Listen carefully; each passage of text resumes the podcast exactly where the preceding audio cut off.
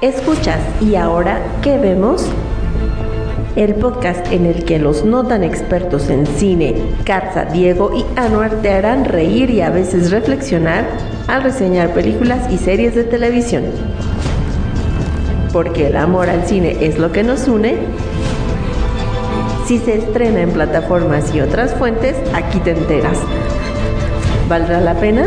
Un podcast de cine, televisión y comedia, con un poco de historia, datos curiosos y mucho más.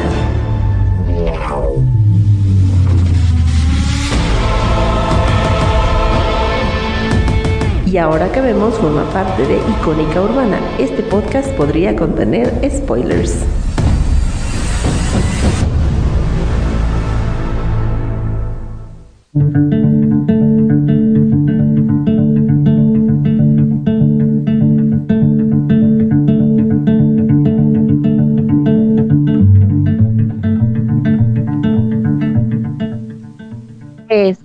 Escuchando y ahora ¿Qué vemos? ¿Qué vemos? Icónica Urbana. Gracias por escucharnos y seguirnos en nuestro canal de Spotify y en nuestras redes sociales y obviamente en la página oficial de Icónica Urbana. Ya es martes y el día de hoy vamos a hablar de una película hecha y derecha, pero antes de hablar de la película voy a saludar, querido amigo Anuar, ¿cómo te encuentras el día de hoy? Hola, ¿qué tal amigos? Muy contento, muy feliz, muy feliz eh, por estar ya conectado aquí a la señal de Icónica Urbana, como dijo la querida Katza, www.icónicaurbana.com. Ahí tenemos nuestros podcasts, nuestras este, secciones, pueden descargar la aplicación, pueden mandarnos un comentario. Y pues nada, muy contento de esta noche y sobre todo de platicar de esta gran película de la que vamos a hablar. Querido Diego, buenas noches. Hola, cara de bola, ¿cómo estás? Si tienes la voz de Mike Wazowski, Pues, estás a 3 eh, grados. güey. pues es que tú ibas a decir feliz como una lombriz, yo te voy a decir hola, cara de Hola, bola. cara de bola. Hola, cara de bola. muy bien, muy bien. Este, algo extrañoso por esta película que vamos a reseñar. Yo estoy acostumbrada a. ¿Estás acostumbrada? Estoy acostumbrada. Ah, está muy bonito. Muchas Confesiones totales después de Power of the Dog. Esa reconstrucción Oye, llegó no- demasiado no te lo lejos. dejan, no te lo dejan ver tan ca- cañón. No, pero sí, sí, ¿Pero sí, sí? sí, Ah, bueno. pero sí. Pero sí, Eh, pero sí. Estoy. di- Digo, est- estoy acostumbrado a, a westerns más de acción, entonces sí. más sí balazos, ajá, más buenos contra los malos. aliens y cosas así. Más- Ajá. Más así, Pero- de, más así de, hi, my name is no sé qué, and Bill, and Count can kill you. Ajá. Sí. Pero fuera de eso, eh, creo que es una buena película. Ahorita ya veremos ahí con qué show. Vamos a ver qué show. Katza, Sí. ayúdanos con la sinopsis. Muy bien, pues. Eh, los hermanos Phil y George Burbank son muy ricos, o sea, tienen harta pero son las dos caras de la misma moneda. Phil es elegante, pero también es cruel, mientras que George es impasible y muy amable. Cuando George se casa en secreto con una viuda del pueblo, Phil lleva a cabo una guerra sádica e implacable al afeminado hijo de la viuda como su pe- peón. O sea, es como lo agarra para vengarse. ¿Para vengarse de qué? Para vengarse y le, le robó a su hermanito. Ay, pobrecito. Le Se robó veía a su más, hermano. más gay ese güey que el gay de la película. Bueno, es que es como toda una complejidad, ¿no? Ese, toda esa dinámica familiar que hay entre los dos hermanos y luego entre la mamá y el hijo. Se- Son complejidades familiares bien, bien específicas. El gay de la Y bueno. ese Diego. Pero sí, sí, este, sí es una... A mí me gusta mucho esa parte eh, de la película porque rompe también con esta parte de la sexualización femenina, ¿no? Y nos trae esta parte eh, más er- erótica de, de la peli. Está, está bastante chido, ¿no? Porque incluso yo pensé que iba a haber cosas más fuertes debido al disclaimer que pone ahí Netflix Ajá. de esta película podría contener no sé qué, ¿no? Bueno, es que tome en cuenta es que si se le ve ahí el mondongo a este No, Benedict, ni sí se, le ve. Se le ve, es más, Yo según, spoiler, yo spoiler según alert, eso, esa computadora. cuando, Ah, cuando Ah, el CGI.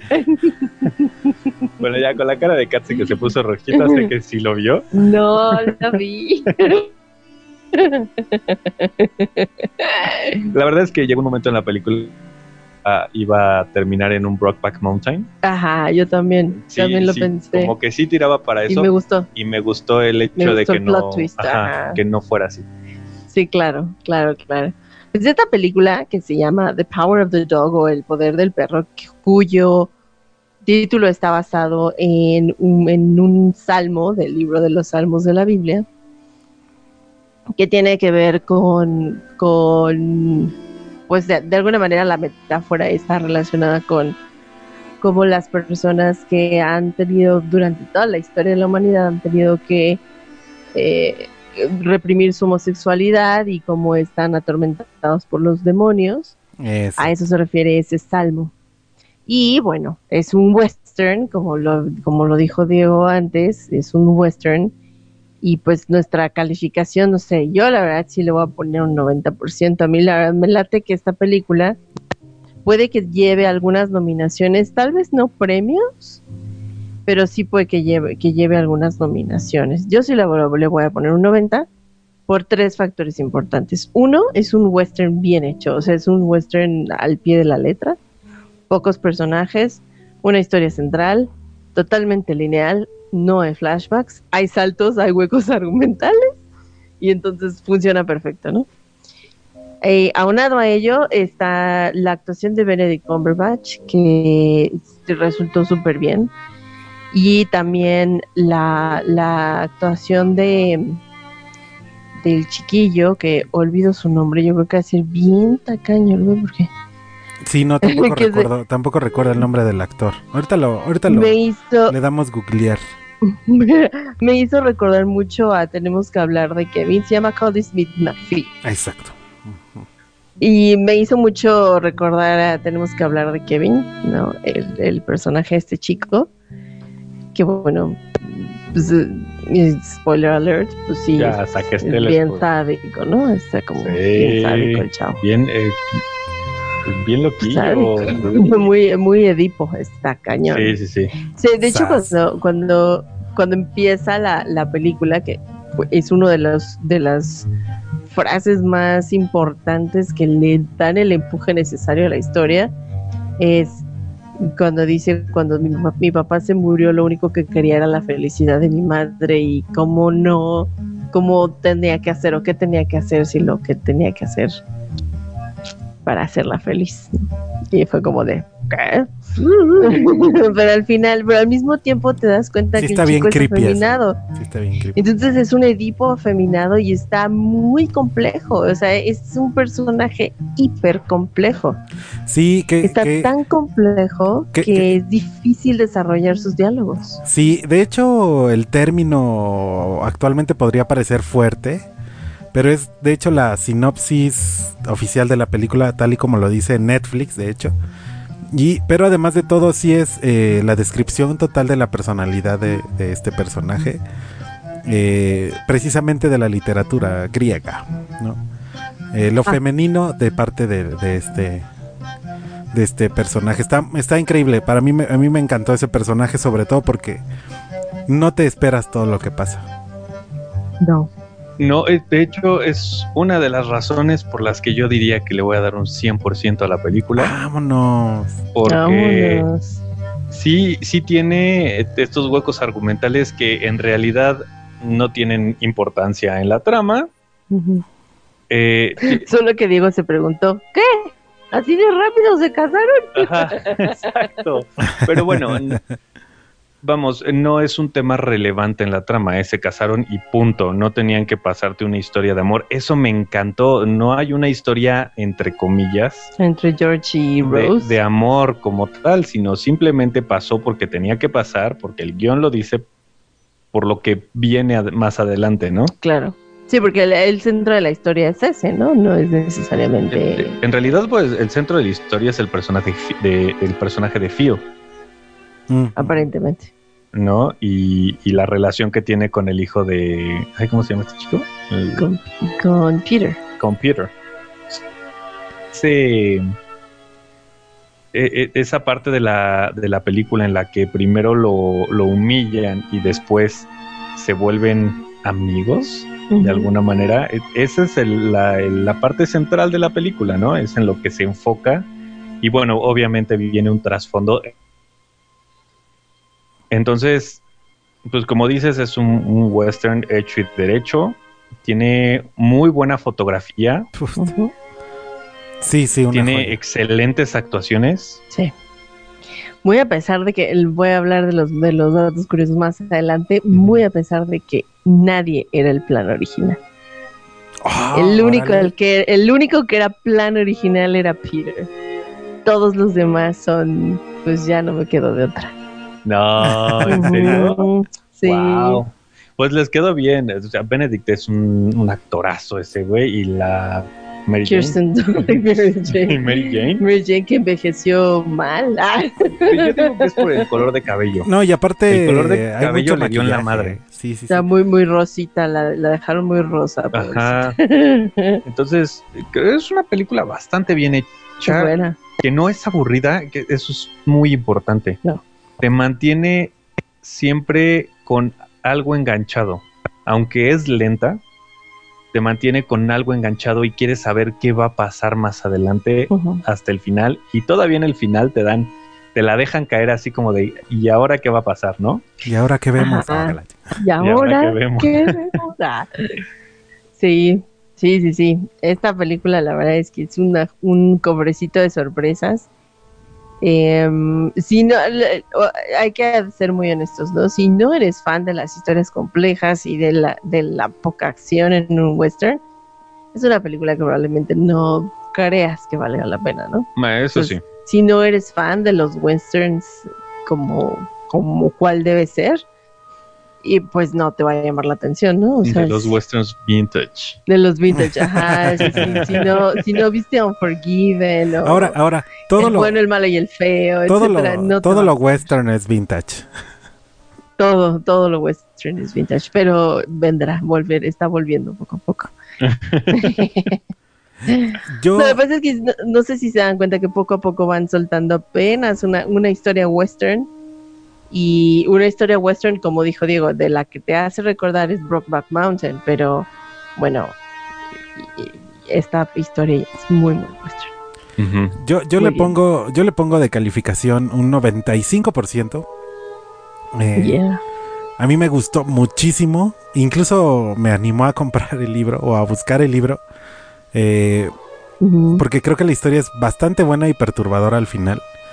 Pero eh, eh, la película yo creo que sí tiene unos momentos en los que dices, "Ah, pudo haber puesto más intensidad. Porque es una, le- es una lectura entre líneas, ¿no? Para, para entender el bagaje. Yo creo que está chido ese, ese momento de, de, de órale, ¿qué está sucediendo? Pero a mí me encantó act- la, la actuación de Kristen. eh, eh, de. Perdón, se me fue el nombre de, de nuestra Mary Jane, se me fue.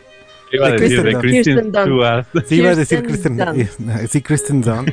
Pero esta se llama Kirsten. Kirsten Dunst. Bueno, Ajá. que Ahorita conmigo, Kirsten. Kirsten. Kirsten Dunst. Bueno, No hagas que- bully, la peli te debió haber enseñado que no debes hacer bullying. me voy a, me voy a sí. asumir en el alcoholismo. Ógala. Más de lo que ya estoy sumido. Pero bueno, que ahorita de nuevo reaparece, ¿no? Este, esta actriz y, que, y que ahora más recordada por la muerte de Anne Rice, ¿no? Sobre todo por la película de entrevista. De entrevista con, Con el vampiro. Y, y, bueno, a mí me pareció increíble porque qué dominio de actuación tiene, ¿no? Que aparte es como muy... Muy peculiar, o sea, me, me encanta, es sutil, está bonito. Y obviamente Benedict, Benedict lo hace... O sea, está chido Como que se siempre. salga de los... Es, buen, es muy sí, es un buen actor. Y, y- y te lo demuestra, te lo demuestra. Bueno, es que eh, eh, ese güey sí nos ha demostrado que es sumamente versátil, ¿no? Sí. Digo, en los Sherlock- papeles yo- donde, yo más lo recuerdo es en, en Star Trek y, y obviamente Doctor Strange. Y Sherlock, Bueno, y sí, Sherlock, la y serie. Sherlock, Holmes. Sí, sí, y sí. también eh, en esta gran, gran película Hay que otra, sí. Que Código se llama Enigma. The Imitation Game, ajá, Código Enigma, que se llama en Ah, esa no, español. creo que no la he visto. Ah, es buenísimo. Ajá. También salió en 1917. Ajá. Les digo, Y es la voz de y es la voz y es la voz de The Sí, claro. sí, es, es- eh, está chido, me gusta, me gusta. Pero tiene, tiene esa versatilidad de que no se quedó enclaustrado en su personaje de Doctor Strange Ujú, Claro. y al mismo tiempo, o sea, de verdad sí le crees que es un vaquero hijo de la fregada Oh, sí. marrano. Reprimido. Reprimido. Vamos a llamarle reprimido. Bueno, pues eh, ya nos estamos pasando de nuestro primer corte musical, chicos, y al volver vamos a hablar de muchos datos. Bueno, no tantos, ¿no? Pero de datos curiosos. En y ahora ¿Qué vemos? ¿Qué vemos? Vamos al primer corte musical, muchas gracias. y ya que estamos en westerns, vamos a escuchar a Ennio Morricone con Ah. una joya de rola que se llama The Man with the Harmonica. Y eh, estamos aquí en Icónica Urbana, volvemos.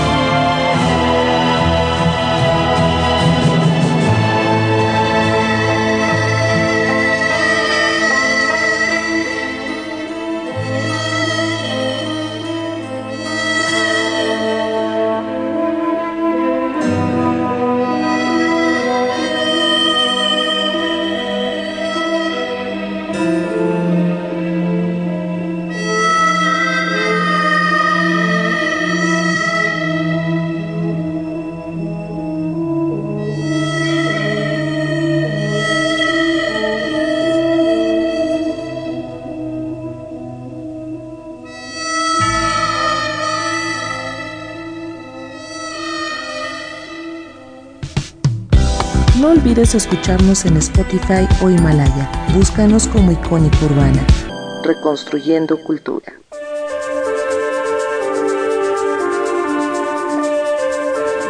¿Ya ¿Visitaste nuestra página? Todos los días. Contenido nuevo para ti. icónicaurbana.com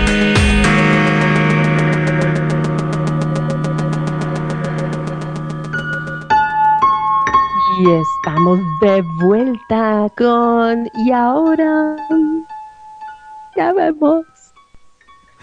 Sí, hay que dejarlo ya como un, hay que dejarlo como un, como un bloque, ¿no? De estas intermitencias del internet y el robot que nos sabotean. Pero bueno, seguimos al aire y vamos a mandar saluditos, cría Cats.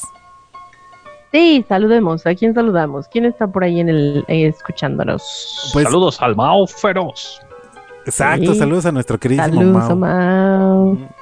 Mau. Dice que veamos la película de Power of the Dog en la cineteca en pantalla grande y le damos la razón porque es un tremendo, tremendo eye candy. Tiene mucha, muy, muy bonita Ese es un fotografía. disco de Madonna, ¿no? No, ese es hard candy. Este, también saludos al buen César que nos anda monitoreando y dice que si nos sigue fallando la, la señal, que él entra al quite. Gracias, amigo. O sea, que él nos recibe la señal y todo. Así que bueno, también saludos al Ah, buen... muchas gracias, muchas gracias. Exacto, saludos también al Saludos, buen, César. al buen, al buen Joel, al buen Memo, que también anda conectado, es monitoreando, dice. Monitoreando Hola, ando, que cómo se anda cortando, dice. Saludos también al Memo. Ah, Sí, lo sí. sentimos mucho. Sí, esa es culpa del CEO. Eh, Ay, ese. Ay, ese sí. ese CEO, sí, ese CEO. Pero bueno, saludos a porque todos. nos cae bien. Sí, pues, saludos, sí. saludos Sí, a todos los que nos están escuchando. Eh, pero bueno, ¿tienes algunos datos curiosos? Tengo muchos datos curiosos y una de las cosas que quisiera platicarles es que, bueno, esta película está dirigida por Jane Campion, que eh, hace muchísimos años dirigió una película muy, muy famosa que se llamó The Piano, ¿no? En el 93. Y bueno, dentro de su, de su estilo de, de rodaje, de su estilo de dirección, Jane Campion tiene una influencia muy, muy fuerte de, por sus estudios de antropología. Ella, antes de ser cineasta, se hizo antropóloga, ¿no? Entonces, pues, eh, eh, se nota mucho, mucho como en este tema social de la homosexualidad, etcétera, para, para esta película y ese es uno de los primeros datos curiosos. Ella como que utiliza sus estudios de, de antropología para dirigir. Bien, dentro de los mensajes que eh, se han podido, podido, no, podido encontrar como mensajes que te puede dejar la película de los más comunes o que la gente ha publicado, etcétera, en sus redes y tal. El primero es lo que significa ser un hombre, ¿no? Que es como el, como el mensaje oficial de la película, es lo que significa ser un hombre en ese tiempo, en, en el tiempo en el que tenías que seguir una estructura social, una, una expectativa, cumplir una expectativa familiar, etcétera, ¿no? El segundo mensaje que la gente anda por ahí diciendo es lo que trae consigo esconder sentimientos, ¿no? Y el otro mensaje es lo que te puede pasar si conoces a un Edipo. A un Edipo vengativo. Pero uno de los... Edipo vengativo. Ese, ese es el peor de todos, Sí, ¿eh? No así de, le haces daño a mi mami.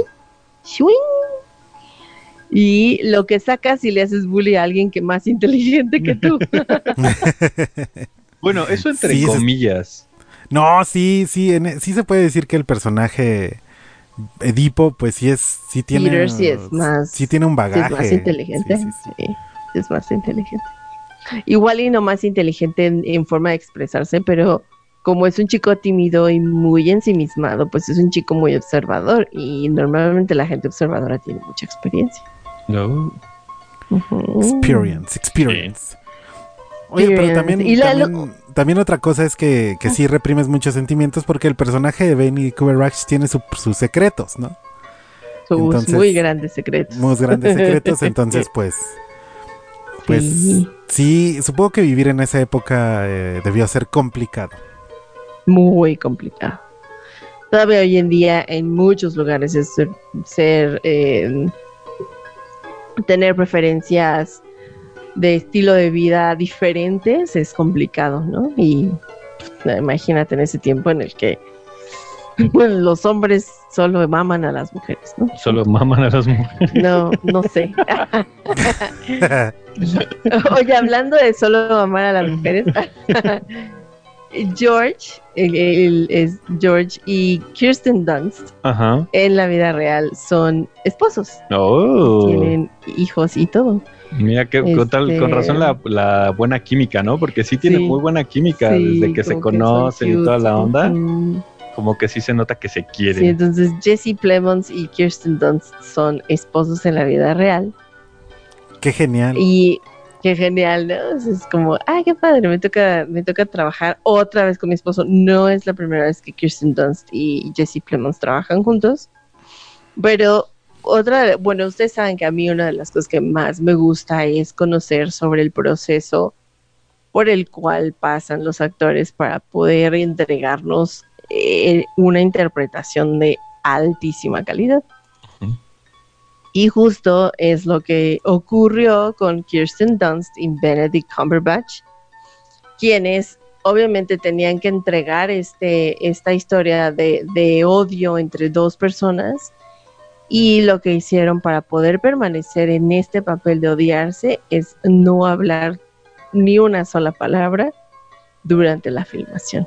O sea, no hablarse O entre sea, ellos. no hablarse entre ellos, no comer juntos, no Como si irse a la estuvieran fiesta, enojados. como si estuvieran odiándose uno al otro.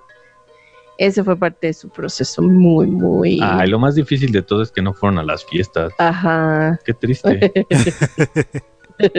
Estuvo bueno, estuvo bueno. Sí, no cruzaron palabras durante, durante la filmación. Y bueno, este yo creo que es el más, ah, más como de ah, shocking de todos. Benedict Cumberbatch. Sí es gay. no lo sé. La verdad es que no tengo idea. No, no, no es gay. Bueno, abiertamente. No, porque.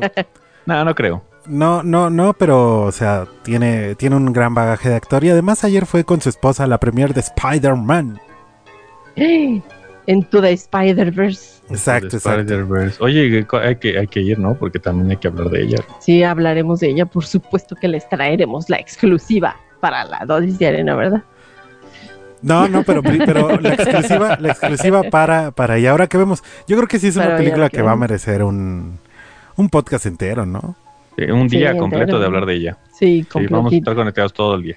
Sin spoilers, por favor. todos no. los programas.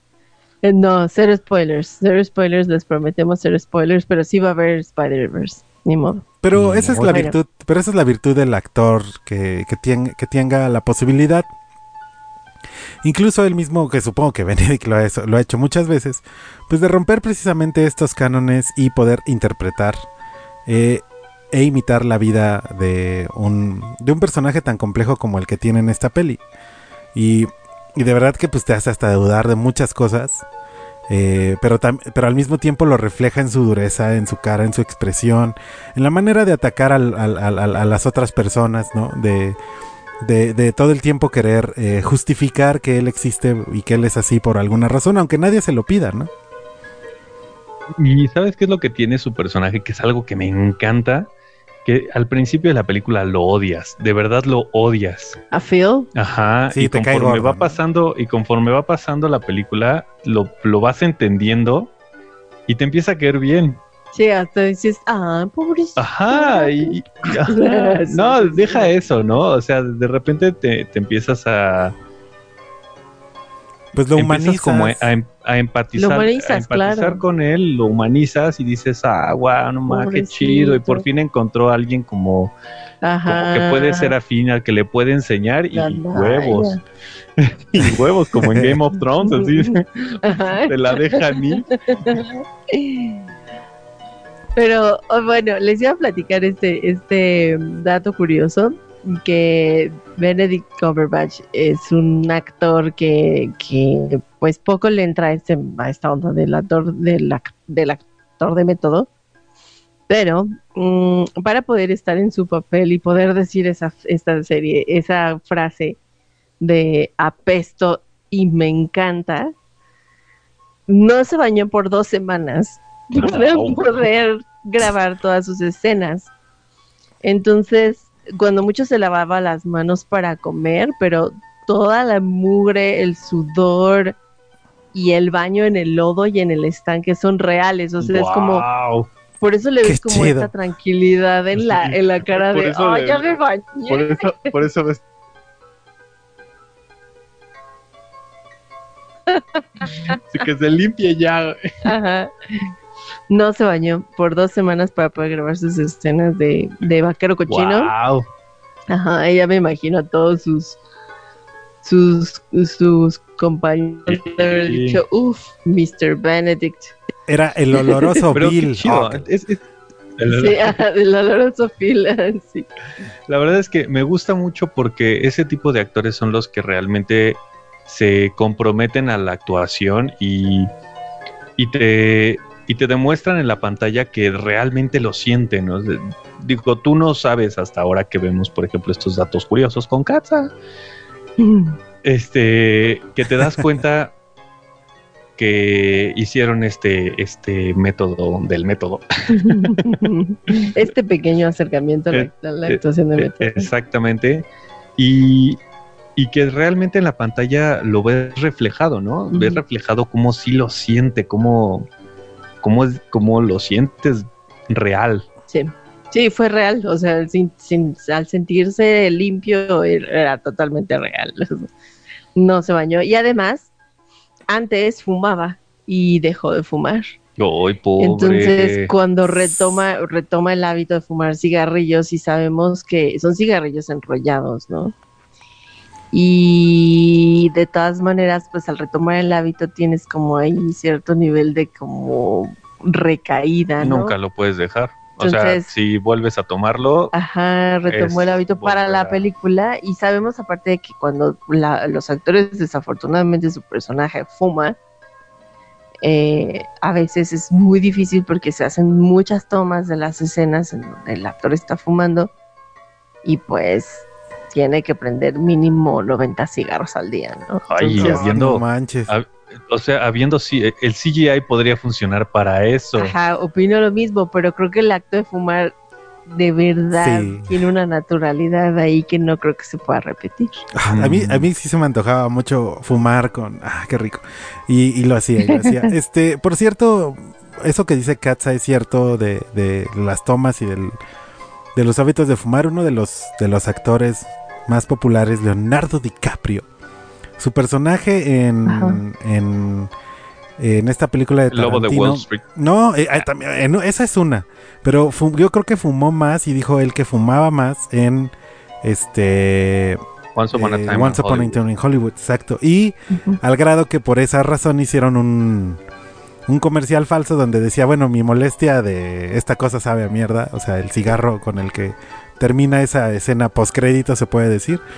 Pues es con todo el asco de, de Leonardo DiCaprio de ya acabamos, gracias, no quiero volver a fumar en Y mi de, vida. ah, en mi vida, sí. Bueno, también este, ¿cómo se llama? Tommy Shelby, este Killian Murphy. Killian Murphy, cada, cada Hasta que lo ves. en- 300 cigarros ha llegado a prender fume este filmando Peaky Blinders. Claro, claro. Y, y- y no lo ves fumar, ¿eh? O sea, no, solo simplemente los lo enciende. prende. Ajá. Solo los enciende. Pero bueno, ¿qué, qué hizo Benedict? ¿Sí lo, ¿Sí lo volvió a tomar, dejar o, o no solo Lo retomó para lo, lo retomó para la pa- para la película, pero creo que su más bien su su motivación para dejarlo es que se intoxicó tres veces. Es que sí. Es que Sí. aparte ese es el problema. Te lo dejas eh, durante mucho tiempo y de repente te lo, lo vuelves a retomar. Sí. Es un madrazo de, de químico y Claro. como si te echaras ahí tu tacha. Ajá. tachas? Que además perico? la cruda es horrible, pobre güey. Sí, las crudas de cigarro son feas. No recomendables. Este, por eso, mm, por bueno, eso, esto que hablamos y que mi celular me está escuchando, por esa razón me está mandando puros comerciales de Philip Morris de fumar es posible. Digo, dejar de fumar es posible. Únete a. Fumar es posible y tú, sí, sí es posible. Gracias. Suena un poco de weed ahí. Ógala. Este, bueno, sigamos. Ajá. Bueno, y bueno, el, sabemos mucho que lo que les estaba comentando hace unos momentos es que eh, esta película se vio hiper afectada por muchas cuestiones, sobre todo por la aparición de la pandemia y que se, se- ya se había filmado una parte con los actores originales y bueno, ya estaba el casting listo, ¿no? originalmente el plan no era tener a Kirsten Dunst como Rose y tampoco era plan tener a Jesse Plemons como George. George originalmente iba a ser interpretado por Paul Dano. No sé si ubiquen a Paul Dano. Sí, el de Star Wars. Sí, No. de Star Wars. ¿Sí? No. No, ese es Paul Dameron, ¿no? Ese es Paul Dameron. y es Paul, no Paul. Ah, Po, Po como el panda. Potato, potato. como Paul como Dap, como panda, exacto. Ah, Po. Paul. Bueno, ¿vieron 12 años de esclavitud? No. ¿Tú la viste, amigo? Sí, pero ¿quién es el, el- el actor principal? El capataz. Ah, ah, tú ya sé quién Paul es. ya Dano es el quién capataz. El güerito capataz. Bueno, él originalmente iba a ser eh, George, pero le dijeron que, ¿qué rollo? ¿Quieres ser el acertijo de Batman del 2022? Y Y pues sopa. sí. No, pues sí. y pues dijo bye. necesito una casa en Beverly Hills, claro que sí. Ajá, exacto. Y la eh, Rose originalmente iba a ser Elizabeth Moss, ¿no? Mm, Elizabeth bien, bien, Moss bien. es una es una actriz norteamericana muy conocida por la nueva versión del Hombre Invisible. También ha sali- salió en la película que se llama Us. Eh, eh, Sas. y no me acuerdo en otra película donde más la hemos visto. Pero bueno, originalmente no eran ellos el plan, en plan y los tuvieron que cambiar justo por culpa del estúpido COVID. Y, ¿Y ahora qué ven? y entonces esos fueron todos mis datos, Datos curiosos. curiosos. Y curiosidades con Vamos. Gatsa, Juju Juárez. Juárez. Vamos a nuestro siguiente corte, co- mu- corte co- musical. Amo que sea corte comercial, ¿eh? Comercial. Si usted quiere. Escuchas en y ahora que vemos. Sí, gracias. Escúchanos. Es icónica urbana, Diego García, ¿eh? Ah, sí, ¿verdad? Es que Hijo, era un pues, comercial de hace unos meses. Esta es una Solo canción. pude grabar ese. es una canción muy breve.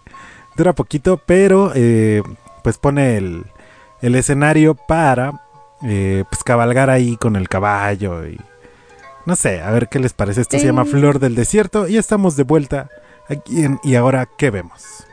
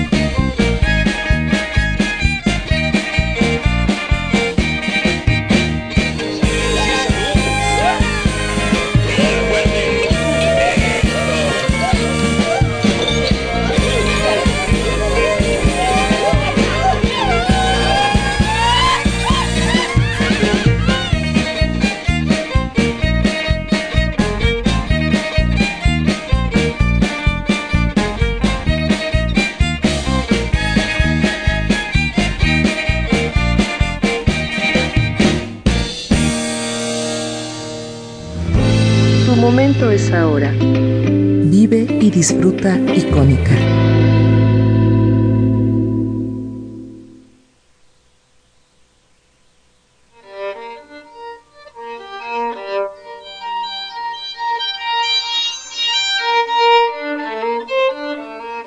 Estás escuchando y ahora ¿Qué vemos? solo por icónica urbana si nos acabas de sintonizar estamos hablando de la película de nueva del catálogo de Netflix que se llama The Power of the Dog Y es momento de hablar de nuestros personajes favoritos y porque son nuestros favoritos que nos dejaron, que de bueno y que de malo, etcétera, etcétera. La te cedo la palabra. ¿Quién es tu personaje favorito? Ah, mi personaje favorito sin duda es Phil. Sí es Phil, ¿verdad? O Bill, Phil o Phil. Sí, Phil. Bueno, Phil, Phil, Phil. Benedict, una gran actuación, fantástica y como dijo Diego, eh, llena de tantos contrastes que al principio te caes súper mal, lo quieres tú eh, a ver qué le pasa, que le pase algo, que se caiga del caballo, ¿no? Pero eh, después como que lo humanizas, pero también no solamente el personaje dentro de la película, sino de verdad su actuación es impresionante. Y mm. me gusta eh, en sí el personaje, el escenario, no sé si cuente como tal, pero ese cerro que tiene forma de perro. ah, sí. Porque, Genial. Ese sí fue CGI. sí fue en CGI. Bueno, es impresionante porque eh, parece ser un, un, personaje que habla más sobre la leyenda, ¿no? Que, y al mismo tiempo resulta ser como un tipo de ideal, ¿no? Algo, algo que alcanzar, porque hasta incluso sus, sus capataces o sus trabajadores le preguntan, oye, y, tú has cruzado del otro lado, ¿qué hay por allá? ¿No? Es todo un enigma. Pero pues es una metáfora de la misma personalidad de, Phil, ¿no? Sí. Es una joya, es una joya. Es mi personaje. Y Kristen Dunst, sin duda, es que también el hecho de cómo cae en esta en, la primera parte en la que se vuelve un, en la que es una persona inocente un personaje inocente más o menos no que sabes que algo oculta algo le pasa no algo con algo carga y de repente eh, Topas. sí se, pero se quiebra por completo y, resulta ser un personaje sumamente eh, vulnerable. Eso me parece fantástico. ¿Y cómo lo hace ella? Que, que llega un momento de histeria, ¿no? Es impresionante. Katza o Diego. ¿Quién, quién, quién quiere? ¿Quién quiere aventarse el siguiente? ¿Quién quiere aventarse? Yo sí tengo que decir que mi personaje favorito obviamente también es Phil.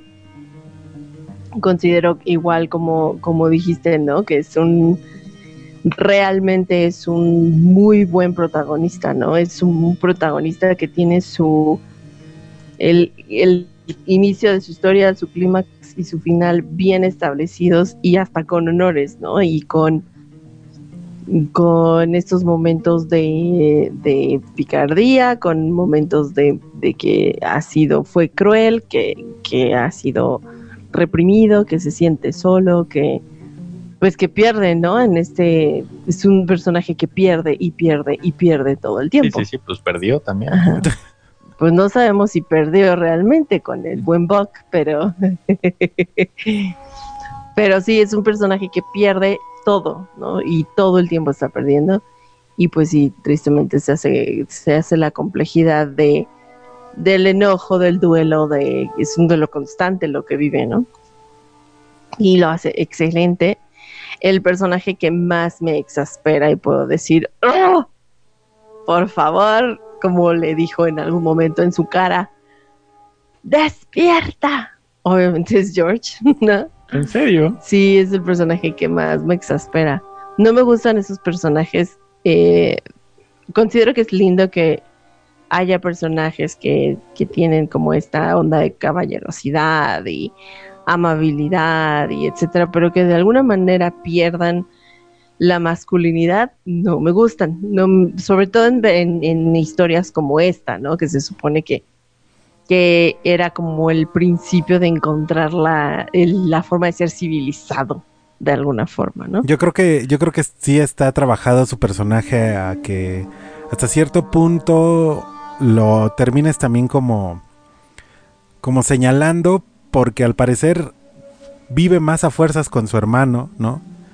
Y, supongo que también una manera de joderlo es esta onda de, pues mira, yo soy así, me voy a aferrar a estas circunstancias. Y, yo creo que hasta su muerte la vio más como un alivio, ¿no? Hijo chinga, ya dije, ya dije, hice un Tom Holland.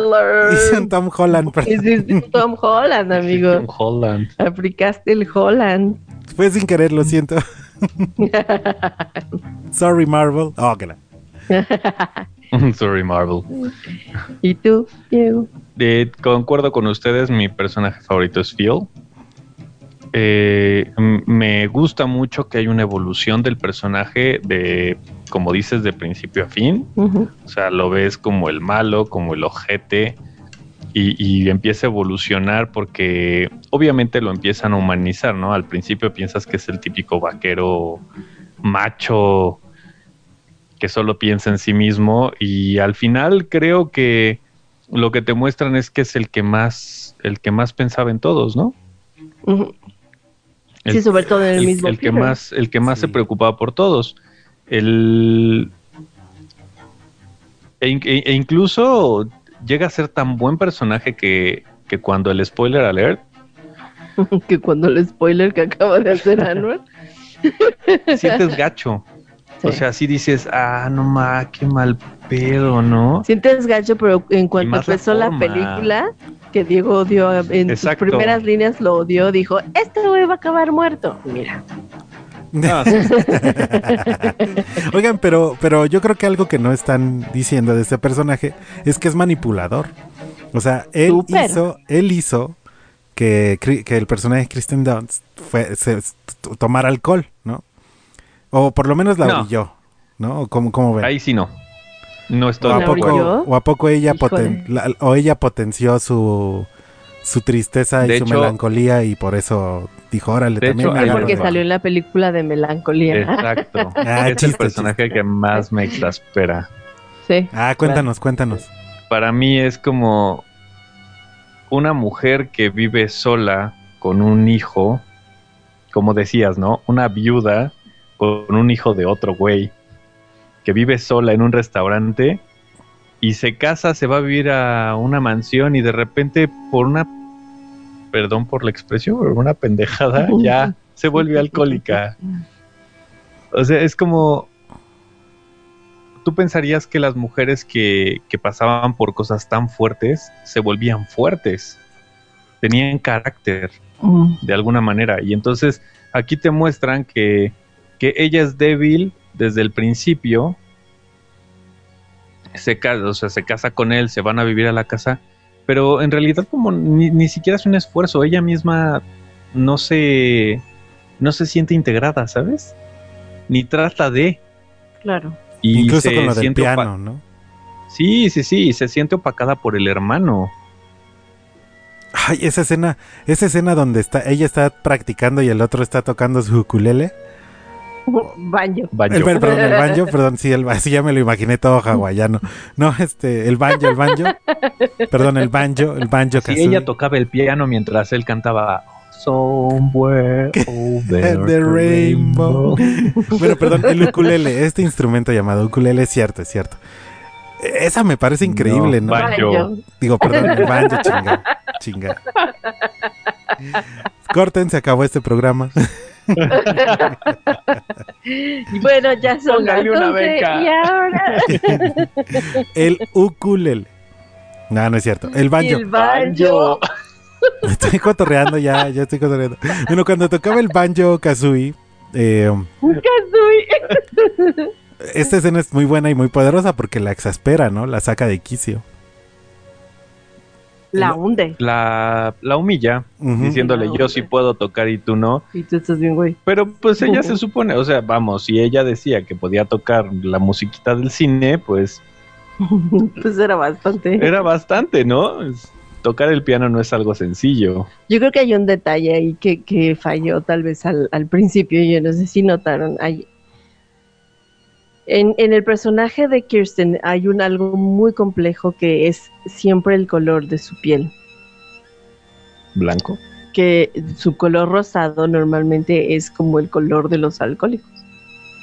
Ah, mira, mira. Bueno, al final, al final él le explica a su hijo, ¿no? Bueno, ya a su, ah no, a su a hijo, hermano. no a su hijo, que este Phil le explica al, al chico este, ¿cómo se llama? Ah, se me Peter. el nombre. Peter, Peter. Le explica que si no se había dado cuenta es que su, Peter Languila. a Peter Languila, exacto, que, que su mamá tenía todos los síntomas de, de alcohol, de Personalidad alcohólica, o sea que si no se había dado cuenta si ese güey era bastante inteligente, ¿no? Que qué le enseñaban en la escuela, casi, casi. Sí, sí, de, uh, ya sacaste boleto. Sí, porque el otro ahí es donde dice, ah, sí, Anthrax. Oh, la Ajá. Oh, que la chingada. Spoiler. Bueno, ahora, lo único que quiero agregar es que cualquier persona que pueda tocar el banjo, toca el ukulele. Gracias. Sí, correcto. Cualquiera persona que, cualquier persona que, que aprenda a tocar el banjo puede formar una banda y crear los Beatles. Ah, ¿verdad? ¿Ah, sí? Sí, John Lennon aprendió a tocar, no la guitarra, El banjo. banjo Casual. Ahí es tan bonito. bueno, pues sí, y esto fue Ah, un no, no va a haber cortecito The antes Power of de. the Dog. No va a haber cortecito antes de despedirnos. Ya extrañaba el corte. Sí, claro antes que de- sí. Esto fue The Power of the Dog. Vamos a ir a un corte comercial, digo, musical. Ven cómo este Ese es equipo. donde cantas tu jingle. No, porque Ese es donde reivindicas tu jingle. ¿Ves, Diego? Todos aquí cometemos errores. Vamos a un corte musical, a un corte musical. Vamos a un corte musical y volvemos. Y volvemos a despedirnos. con mi palangüen. Esto que vamos a escuchar es de México y es un. como una Pues canción estamos en México. de. pues no sé cómo llamarla, pero es- tiene este toque western. Es una de una banda que ya no existe. Y esta chica tocaba con su papá esta joya de canción llamada La Bufanda. Está muy chida y volvemos aquí para despedir este bonito programa. Y ahora, ¿Qué vemos?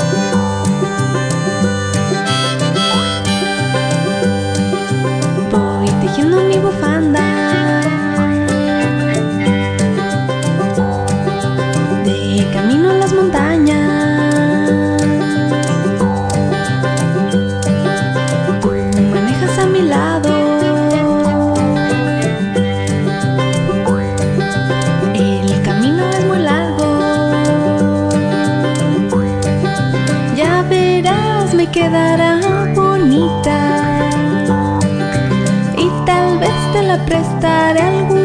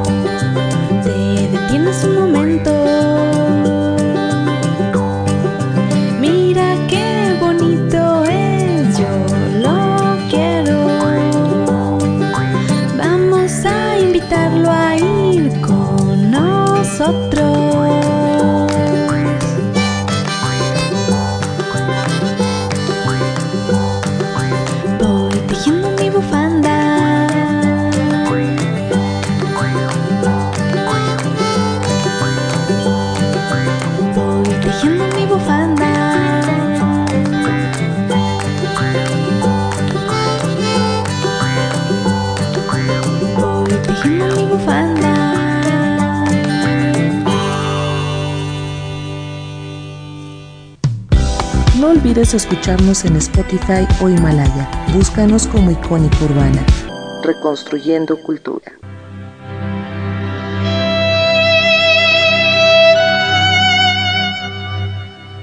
Y volvimos de esta rolita, nuestra última rolita de la noche, para despedir este gran programa de esta enorme película de muy buen gusto, tipo western. Chicos, estamos recomendando muchas cosas. la semana que viene seguro vamos a hablar de las recomendaciones para el maratón navideño. Suéteres feos Así que- y películas. Ajá, suéteres feos, eh, galletitas navideñas, casitas de jengibre y todo lo demás. Y el Grinch. Ah, no, va. Sí, que la reestrenan cada año en Netflix, ¿no? Sí. Sí, Se la sacan del catálogo Sí. por marzo y regresa otra vez en diciembre. sí. Para que la extrañes al menos siete meses. Es una locura eso. Pero bueno, chicos, pues esperen por favor nuestro programa de la siguiente semana en el que les vamos a hacer las recomendaciones navideñas antes de la víspera de Navidad. Oh, Oh, sí, sí, sí. Por cierto, también Sí. le mandamos un saludo a los que escuchan nuestro podcast. Disponible en la página de. Icónica Urbana y en Spotify. Recuerde que en Spotify nos puede encontrar como Icónica Urbana Reconstruyendo Cultura y también el canal de Y ahora que vemos también en Spotify. Y ahí subimos los podcasts. Gracias, las que nos escuchan y dan retroalimentación son las queridas no musas, a las cuales les mandamos un saludo. Y a la querida Lau, que, que, que escucha los podcasts y que es fan. Y que dice que ama nuestros chistes locales, aunque luego no les entienda.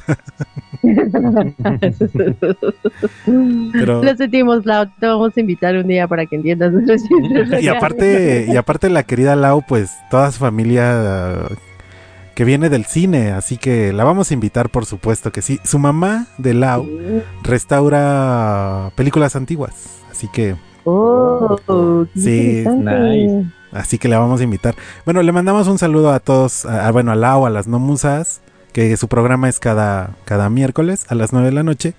Y em, pues nada, eh, a mí me, me hace muy feliz esta, este, este programa. Y nada, algo con lo que quieran también. despedirse, despedirse amigos. Ya sé, ya sé, es que la productora Katza nos trae a látigo y pan, pero venga. Sí, los traigo a látigos. No, no es cierto. Somos felices, todos somos felices de estar haciendo este programa. Y sí, pues muchas gracias por escucharnos nuevamente el día de hoy. Y Ahora, ahora, ¿Qué vemos? ¿Qué vemos? cuídense mucho. Quédense en la atmósfera. chau, chau. Ah, sí, atmósfera. Justo en un minuto. No se despeguen. No se despeguen, nos vemos. Chao.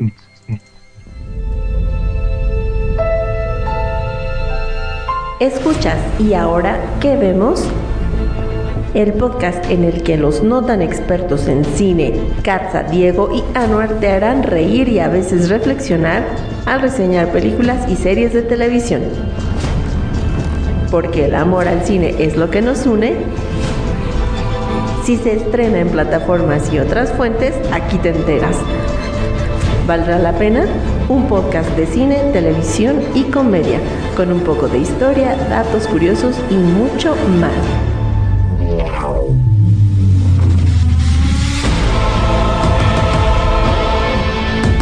Y ahora que vemos forma parte de Icónica Urbana, este podcast podría contener spoilers.